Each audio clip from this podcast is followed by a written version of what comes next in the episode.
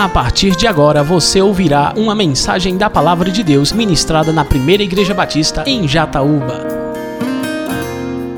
Meus queridos, vamos abrir a palavra do Senhor, a Bíblia Sagrada, no Evangelho segundo Lucas. Mas hoje nós iremos orar, olhar para o Evangelho segundo Lucas, Novo Testamento, Mateus, Marcos, Lucas, capítulo de número 12, e nós iremos ler a parábola do rico insensato. Antes de ler o texto, eu quero fazer menção às palavras sábias de, de Charles Spurgeon, pregador do século XIX, quando mesmo diz que a nossa tarefa não é entreter bodes, mas apacentar ovelhas. E vocês vão entender o porquê de fazer menção a essa mensagem ou a essa frase agora. Inicialmente, a nossa missão, a nossa tarefa como pessoas que servem a igreja e que transmitem a palavra, nossa missão é apacentar ovelhas e não entreter bodes. Lucas capítulo de número 12, a partir do versículo 13. Alguém da multidão lhe disse: Mestre, dize a meu irmão que reparta comigo a herança. Respondeu Jesus: Homem, quem me designou juiz ou árbitro entre vocês? Então lhes disse: Cuidado, fiquem de sobreaviso contra todo tipo de ganância. A vida de um homem não consiste na quantidade dos bens que ele possui. Então lhes contou esta parábola a terra de certo homem rico produziu muito. Ele pensou consigo mesmo: que vou fazer? Não tenho onde armazenar toda essa minha colheita. Então disse: Já sei o que vou fazer. Vou derrubar os meus celeiros e construir outros maiores, e ali guardarei toda a minha safra e todos os meus bens. E direi a mim mesmo: Você tem grande quantidade de bens armazenados para muitos anos. Descanse, coma, beba e alegre-se. Contudo, Deus lhe disse, louco, insensato, esta mesma noite pedirão a tua alma, e o que tu tens ficará com quem? Assim acontece com aquele que guarda para si, mas não é rico para com Deus. Senhor, nós estamos diante da tua palavra e ela em si mesma já é poder do Senhor para a salvação de todo aquele que crê nela. Mas, como homem falho e limitado, eu peço o poder do teu Espírito Santo para que a mensagem seja comunicada. Poder sobre a minha vida e poder sobre a vida dos irmãos, para que todos possam ouvir a mensagem poderosa do Evangelho, mensagem que é pregada a partir de vários ângulos. Fala conosco, Senhor, apacenta as tuas ovelhas, cuida de nós, em nome de Jesus. Amém. O famoso Agostinho, que para a Igreja Católica é o Santo Agostinho, e que para nós foi uma grande figura, uma figura importante dentro do cenário da história da igreja especialmente olhando para a patrística, os primeiros séculos da igreja, Agostinho de Hipona, que viveu no quarto século, ele disse algo sobre o pecado que deve nos levar à reflexão. Pois Agostinho disse o seguinte: o pecado não é apenas um problema de ordem moral. O pecado é também loucura existencial. O, pro, o pecado não é apenas um problema moral, não é apenas um mal moral. O pecado é loucura existencial. E um pregador do século XVII, pregador puritano, chamado Nathaniel Vicente, em um de seus sermões, ele faz uma consideração que é muito pertinente sobre a loucura do homem, quanto ao seu pecado, ao seu estado. Porque ele diz o seguinte: não é tão fácil discernir qual foi a maior loucura que o homem cometeu. Se foi a de se afastar de Deus no início de tudo, ou seja, no Éden, quando o homem desfrutava de plena comunhão com seu Criador, ou se a maior loucura do homem é agora se recusar voltar-se a este Deus que está dando a ele a oportunidade do retorno. E aí o pregador faz essa reflexão. É difícil discernir qual é a maior loucura. Se é esta aqui ou se é esta. Se a maior loucura foi se afastar de Deus quando não deveria, ou se a maior loucura é se recusar a voltar a este Deus que está chamando o homem para que o mesmo se arrependa. Bem, é difícil discernir, mas uma coisa nós sabemos: é loucura aqui e é loucura aqui. Tanto Agostinho como o pregador Nathaniel Vicente, ambos concordam que pecado é loucura. Mas a Bíblia, na verdade, ela deixa claro que pecado se configura loucura. O pecador que se rebela contra Deus diariamente, que se rebelou contra o seu Criador e que continua se rebelando contra Deus em seu estado de pecado, o pecador, ele é um ser louco, ele é um ser insensato, ele não é um homem sábio, ele é alguém ignorante. E a palavra mais forte seria louco, sem juízo. E nós podemos perceber isso aqui nesse texto. Porque o texto que nós acabamos de ler, que nos coloca face a face com uma parábola, a parábola do rico insensato, rico insensato, homem louco, nos fala de um homem que produziu muito, o seu, a sua fazenda deu uma grande safra. E aí ele disse consigo mesmo: Eu não sei onde colocar tudo isso, já sei, disse ele, vou derrubar os meus celeiros, vou construir outros maiores, e aí vou armazenar tudo o que eu tenho, e então vou dizer à minha alma: alma, come, bebe, folga, regala-te. Mas aí, irmãos, diz o texto sagrado, que Deus lhe disse: Louco, esta noite pedirão a tua alma.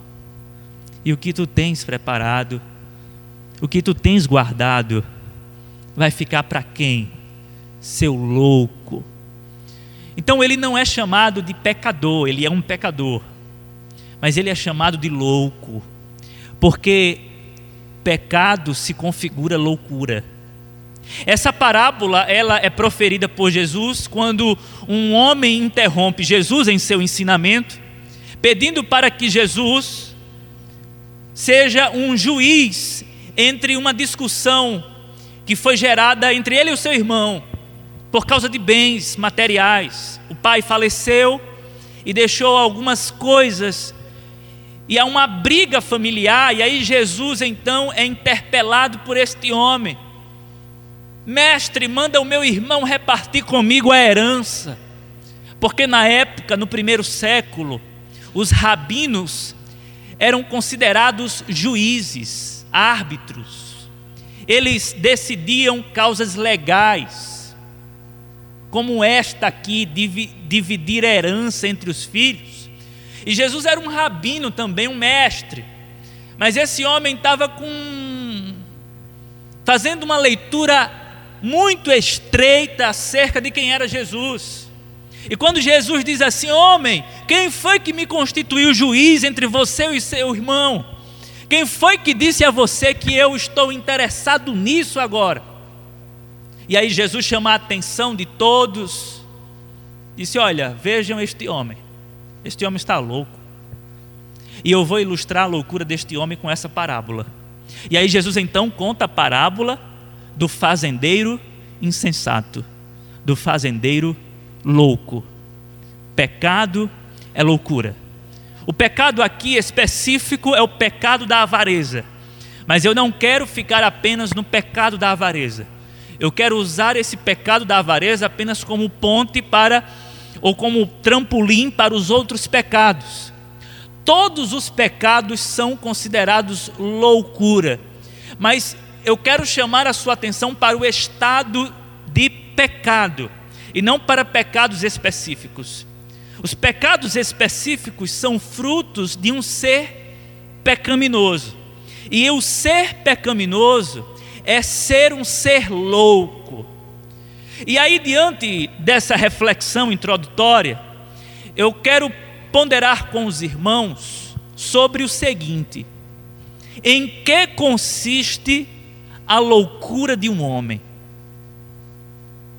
Nós iremos responder essa pergunta, e ao respondermos esta pergunta, nós iremos entender a gravidade do pecado. E ao entendermos a gravidade do pecado, nós iremos ver a nossa necessidade, a nossa carência, pela graça do Senhor Jesus Cristo. Em que consiste a loucura de um homem? Em primeiro lugar, olhando para o texto sagrado, a loucura de um homem consiste em ambição egoísta. A loucura de um homem consiste em ambição egoísta. Vejam que na parábola, este homem, o rico fazendeiro, quando ele percebe que a terra produziu muito, a sua própria terra, ele começa a fazer perguntas: o que vou fazer? Já sei, farei isso. Começa a planejar. E quando ele começa a planejar, você percebe que ele planeja consigo mesmo. Nós estamos diante de um monólogo. Você não tem um diálogo aqui. Você não tem alguém repartindo os planos com outro. Você tem um ser sozinho, um ser solitário, e que fica o tempo todo usando o pronome possessivo pessoal. Meu, minha. Então disse: Já sei o que vou fazer, vou derrubar os meus celeiros. E isso ele está dizendo para ele. Vou derrubar os meus celeiros e construir outros maiores, e ali guardarei toda a minha safra e todos os meus bens. Então direi a minha alma. Meu, minha, meu, minha. Pronome pessoal de posse. Além disso, ele está no monólogo. É uma ambição egoísta. Alguém que está encastelado em seu próprio ser. Alguém que não sai da sua própria caverna alguém que fica na escuridão existencial insensata. Será que você é assim? Será que você planeja as coisas pensando apenas em si mesmo?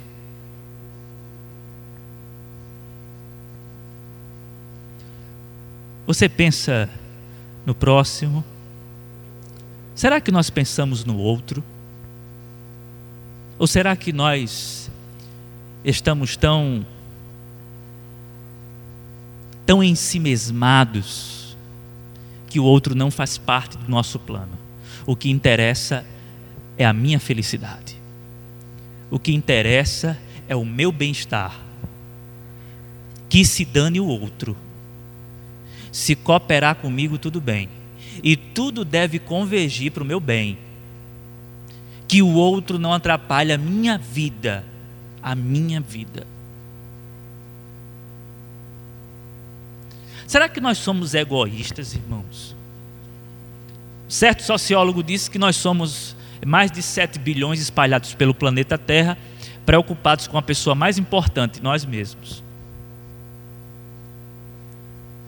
Nós estamos preocupados com a pessoa mais importante. A pessoa mais importante da vida é você. Parece que tudo gira em torno de nós. E isso é loucura. Porque tudo gira em torno de Deus. A terra na qual habitamos é sustentada por Deus. Os planetas são sustentados por Deus, as estrelas são sustentadas por Deus, as galáxias são sustentadas por Deus, tudo gira em torno de Deus. Nós somos um, um ser minúsculo, um ser insignificante. E aí é por isso que é loucura, porque é um ser insignificante, que é chamado de verme. Meu, minha, meu, minha, e se acha o centro do universo. E esse pecado, o pecado do egoísmo, da ambição egoísta, ele, infelizmente, é atiçado pela maioria das igrejas evangélicas. Porque a maioria das igrejas evangélicas pregam mensagens antropocêntricas, algo que há algum tempo eu venho batendo. O que é uma mensagem antropocêntrica? Uma mensagem antropocêntrica é uma mensagem que tem o homem como centro. Por exemplo, o culto da vitória. Que vitória? É, o culto está girando em torno de você. A campanha do não sei o que. O culto é para você. Deus se torna alguém que é um servo para lhe servir apenas. Deus não está para ser adorado, Deus está para servir a comunidade. Mas Deus não é o nosso servo. Deus é Senhor sobre nós. É Senhor sobre tudo e todos. Como disse Abraham Kuyper, não existe um centímetro sequer de terra, de espaço, que o Senhor não possa dizer é meu, é minha. E nós ficamos querendo conquistar coisas que pertencem ao Senhor. Cantando muitas vezes, aqui não se canta, mas cantando aquela música, né? Restitui, eu quero de volta o que é meu. Eu quero de volta o que é meu. Você quer de volta o que é seu? Sabe o que é seu por direito? O inferno. O que é seu por direito é a condenação eterna. É uma contradição. O crente cantar na igreja restitui, eu quero de volta o que é meu. Porque o Senhor é que tem tudo, em primeiro lugar. Nós apenas administramos as coisas. Do Senhor. Do Senhor é a terra, o mundo, a plenitude, tudo o que existe. Do Senhor é. E aí a gente pensa que perdeu alguma coisa e que o Senhor tem a obrigação de nos ressarcir, porque foi Ele que permitiu.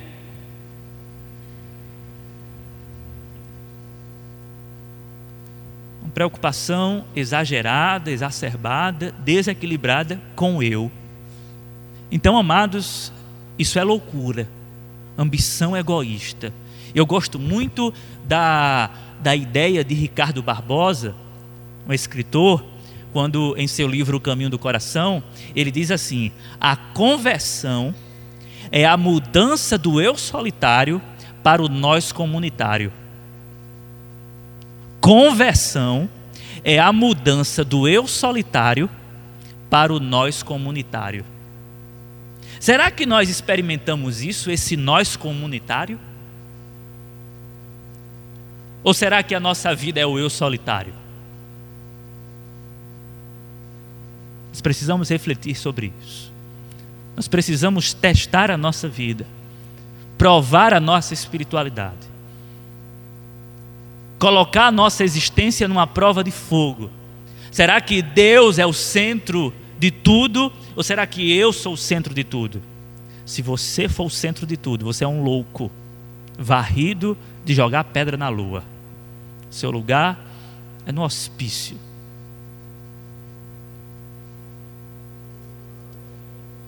Você é um louco civilizado, mas no fundo, no fundo, você é um esquizofrênico. Louco, louco. Que Deus tenha misericórdia de nós Que Deus olhe para nós com misericórdia, porque aqui dentro existe muito egoísmo. Existe muito egocentrismo. Tudo converge para mim. Mas Jesus, quando ensina a oração do Pai Nosso, não é a oração do Pai meu, é a oração do Pai Nosso.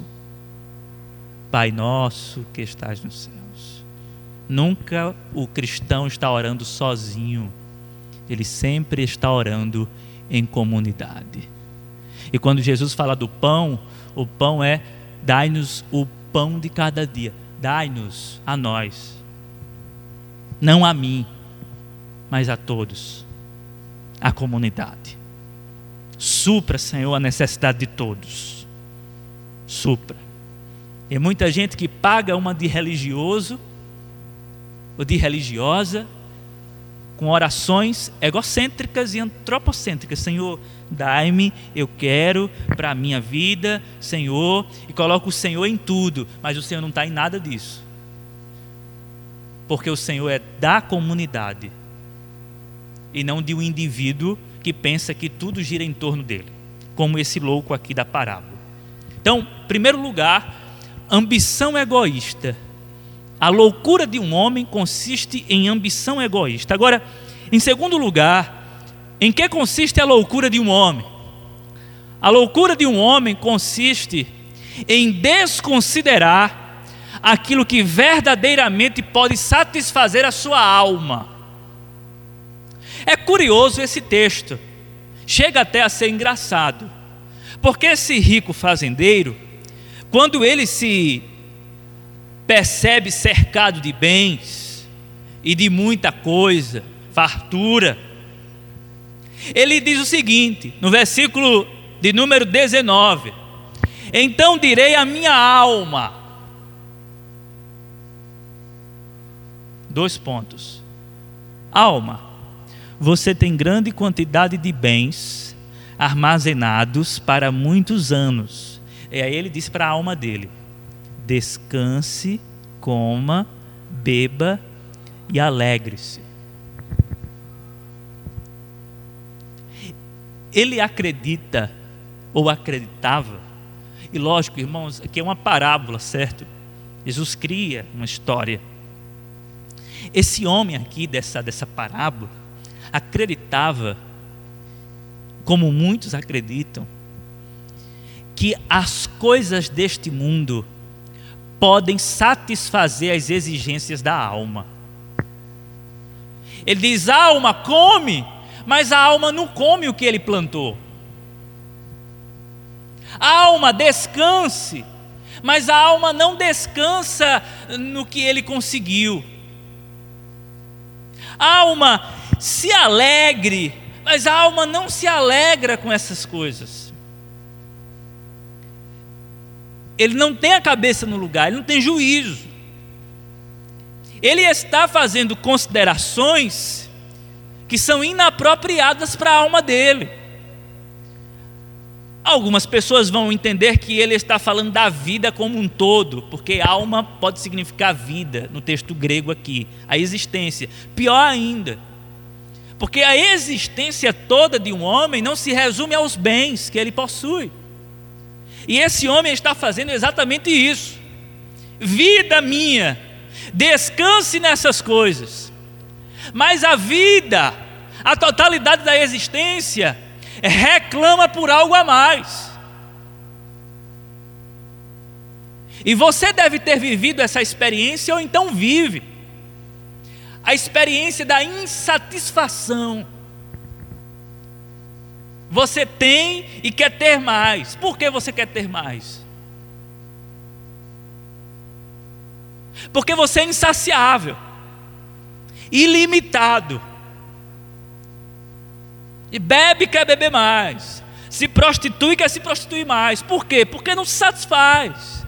E a vida está reclamando. Isto é sinal de que o pecado não satisfaz, de que os bens materiais não satisfazem, de que as coisas dessa vida não satisfazem.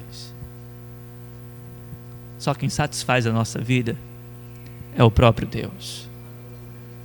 Agostinho disse algo que é uma verdade inconteste.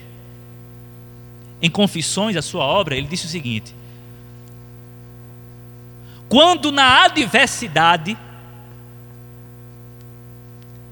desejo prosperidade, e quando na prosperidade temo a adversidade.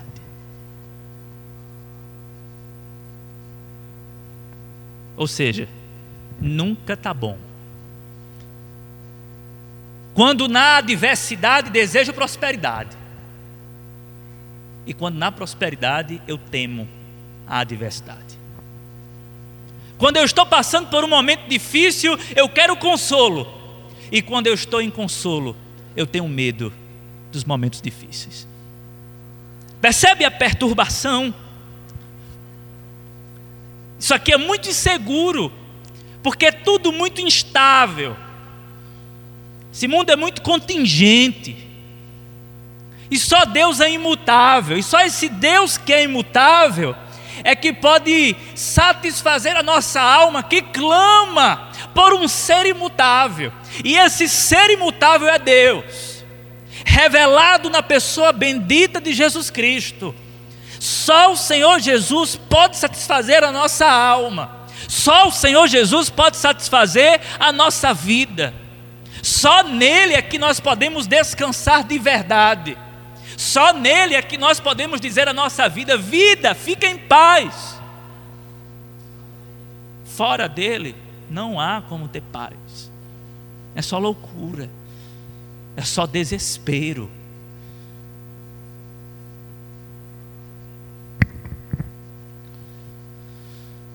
Sabe? Alguém já disse o seguinte que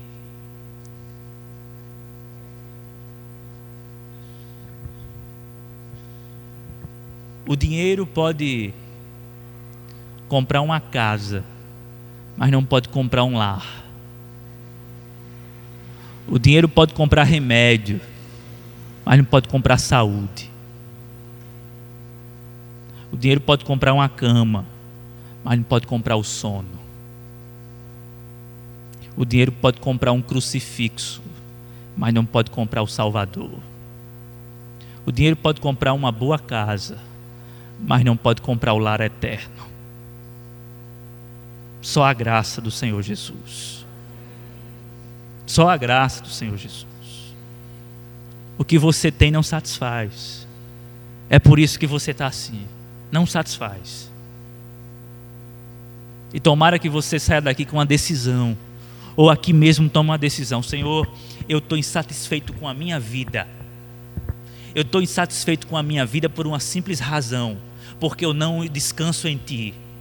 Eu só vivo pecando, pecando e pecando e pecando, eu estou confessando diante do Senhor. Eu quero que o Senhor habite em mim, porque eu não consigo, eu não tenho paz, eu não tenho alegria, eu não encontro regozijo permanente. É uma alegria aqui e acolá, mas são passageiras. Eu quero a verdadeira satisfação. Clame ao Senhor, se arrependa de todo o coração. Não seja como esse homem que disse: alma, descansa, come, bebe. Isso é loucura. Então, amados, em segundo lugar, a, a, loucura de um homem consiste em negligenciar aquilo que verdadeiramente satisfaz. Ou seja, negligenciar o próprio Deus. Terceiro lugar, em que consiste a loucura de um homem? Em negligenciar a brevidade da vida e a eternidade que está às portas. Olha o que esse homem diz aqui. Você tem grande quantidade de bens armazenados para muitos anos. Muitos anos. Que muitos anos são esses,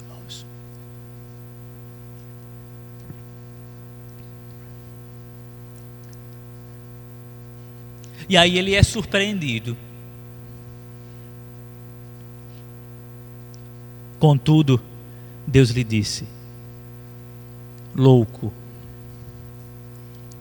você não vai passar dessa noite. Tua alma vai ser pedida.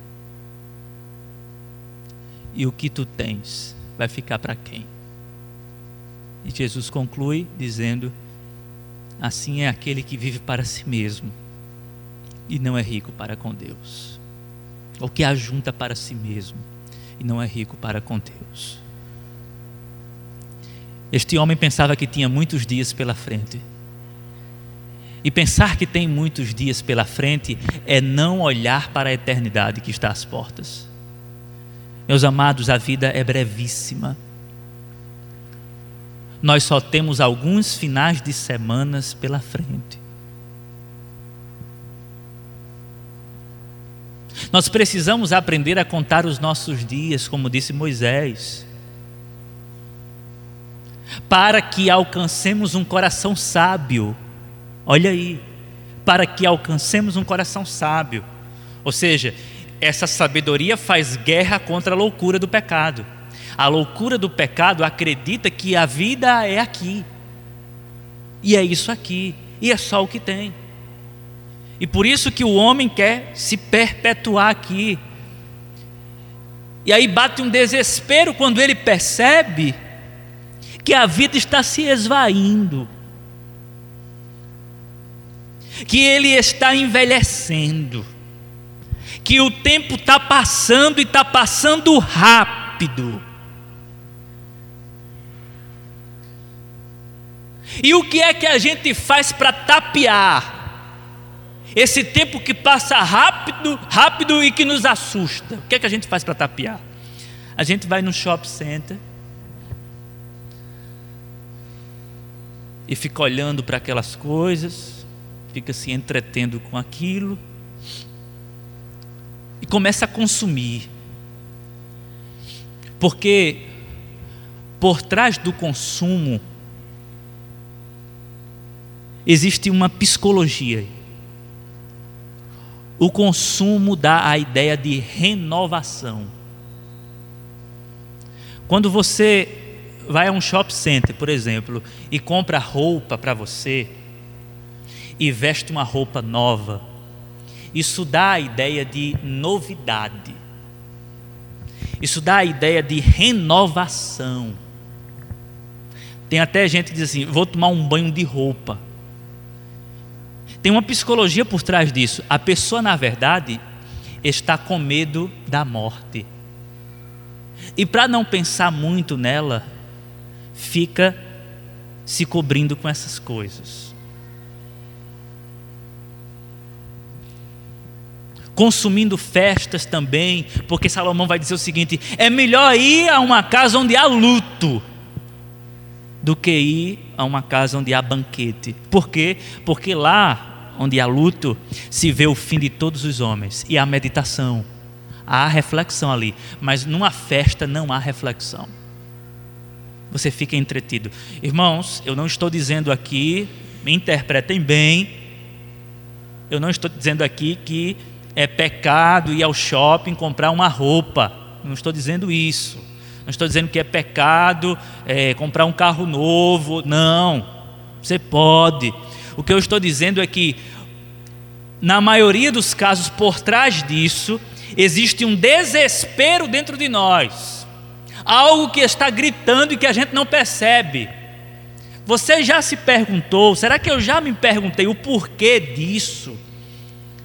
O porquê disso o quê, pastor? O porquê disso de ficar comprando o tempo inteiro, de ter o tempo inteiro, de possuir alguma coisa, de sempre passar para um carro novo? Por que disso? É necessidade. E que necessidade é essa? Já se vasculhou quanto a isso?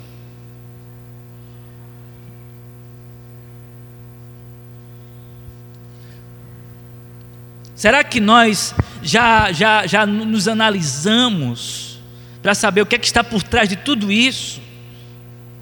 Será que é medo desse tempo que está passando rápido e a gente tenta tapear? É, a vida está passando. E você não sabe até onde vai. Um jovem foi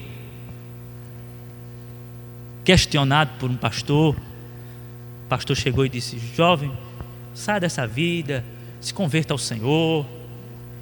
E aí o jovem, muito malandro, disse assim ao pastor: Pastor, quando eu completar 60 anos eu me converto. Porque o Senhor Jesus me aceita, não é? Tem tanta gente que pintou e bordou e depois no final da vida se converteu. O Senhor Jesus vai me aceitar, não é? E aí o pastor disse assim, sabiamente, o pastor disse sabiamente, ele te aceita. Com certeza. Agora a questão é, eu não sei se você vai chegar lá.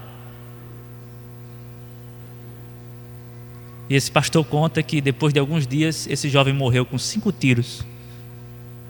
Uma mesa de bar. Cinco tiros aqui. Queima-roupa. E disse que tinha uma longa vida pela frente. A vida é curta. Na véspera do meu aniversário, eu estava num acostamento, o caminhão passa tirando fino. É de arrepiar. E você ali vê de fato que é verdade o que você tanto prega. Que a vida é vaidade. A vida é vaidade, a vida é bolha de sabão. A bolha de sabão. A vida é vapor. O tempo está se aproximando. E o tempo está se aproximando para o quê? Para o grande encontro. E que grande encontro é esse? É o encontro da criatura com o Criador.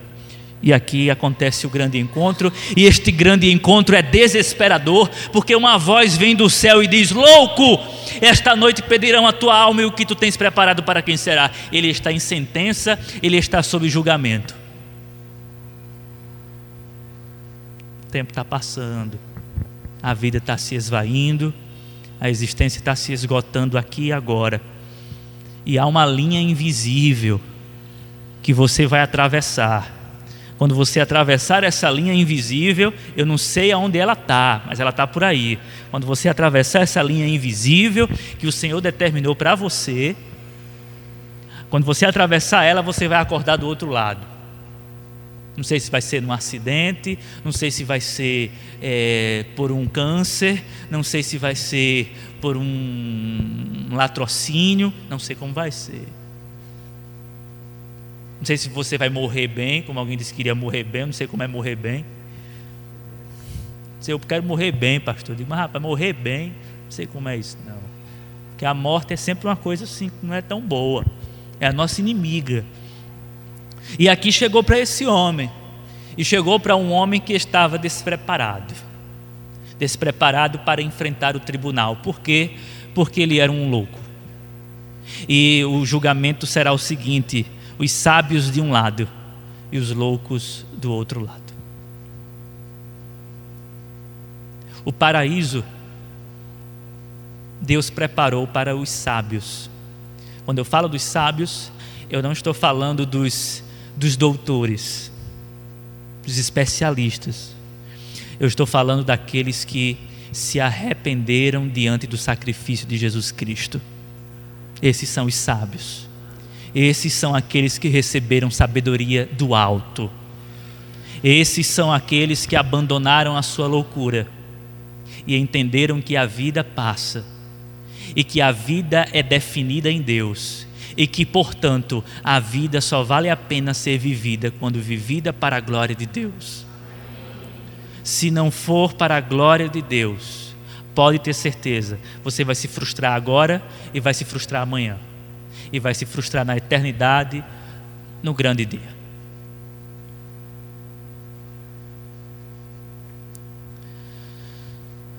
Eu quero concluir fazendo uma pergunta que foi a pergunta que eu fiz lá no seminário, no final da palestra sobre patrística, especificamente Agostinho de Hipona. A pergunta é a seguinte: Quem é mais infeliz? Aquele que correu atrás das coisas que sonhou com as coisas e não obteve o que quis? Ou aquele que sonhou com as coisas, essas coisas sonhadas foram realizadas, ele conseguiu o que quis, e depois provou de um gosto amargo, fruto de um profundo vazio. Quem é mais infeliz? Aquele que quis e não conseguiu, ou aquele que quis, conseguiu e depois viu que era aquilo que não lhe satisfazia? Em primeira mão, nós julgamos e concluímos o seguinte: o mais infeliz é esse que conseguiu e experimentou de um grande vazio, porque o primeiro não conseguiu e, não tendo conseguido, não experimentou de um grande vazio. Tá certo. No entanto, no entanto, tem um pensamento mais além aí. Esse que conseguiu o que quis e que experimentou de um grande vazio, talvez seja mais feliz do que aquele que quis e não experimentou. Por quê? Porque quando este que sonhou, conquistou e experimentou um grande vazio, quando este experimenta o grande vazio, ele percebe que a vida não se resume ao que ele conquistou. E quando ele percebe que a vida não se resume ao que ele conquistou, ele se desespera. E é o desespero que leva ele para os pés da cruz. Esse que ainda não conseguiu, ele fica tentando conseguir o que não deve. E Deus mostra a sua bondade quando ele permite, quando ele permite que a nossa alma entre em um estado de angústia profunda. Porque quando pessoas não entram em estado de profunda angústia, estas pessoas não estão sendo alvo da bondade do Senhor. Porque o Senhor é bondoso quando permite o homem experimentar fel nos prazeres, para que finalmente o homem entenda que só Deus pode satisfazer. Então, talvez o mais feliz tenha sido aquele que experimentou muitas drogas e que viveu uma vida infeliz mas que em razão dessa infelicidade soube o que era a verdadeira felicidade. Talvez esse seja mais feliz do que aquele que nunca experimentou drogas e que vive uma vida tranquila, mas que nunca vai se ajoelhar aos pés da cruz porque não tem necessidade. Talvez o mais feliz seja esse, que experimentou de todas as amarguras da vida e que finalmente concluiu: a vida não faz sentido sem Deus. Eu preciso do Senhor. Não seja louco, não seja louca, não sejamos loucos, sejamos sábios, porque a eternidade bate as portas.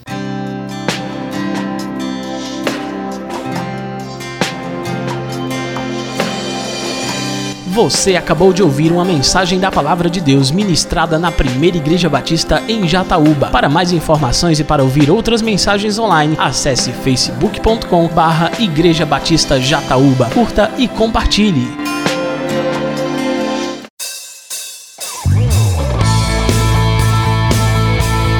Visite nossa igreja. Às quartas-feiras, a partir das sete e meia da noite, temos culto de oração e estudo da palavra. No domingo, às nove da manhã, temos escola bíblica dominical. E à noite, a partir das sete horas, temos a nossa celebração. Primeira Igreja Batista em Jataúba, adorando ao Rei dos Reis.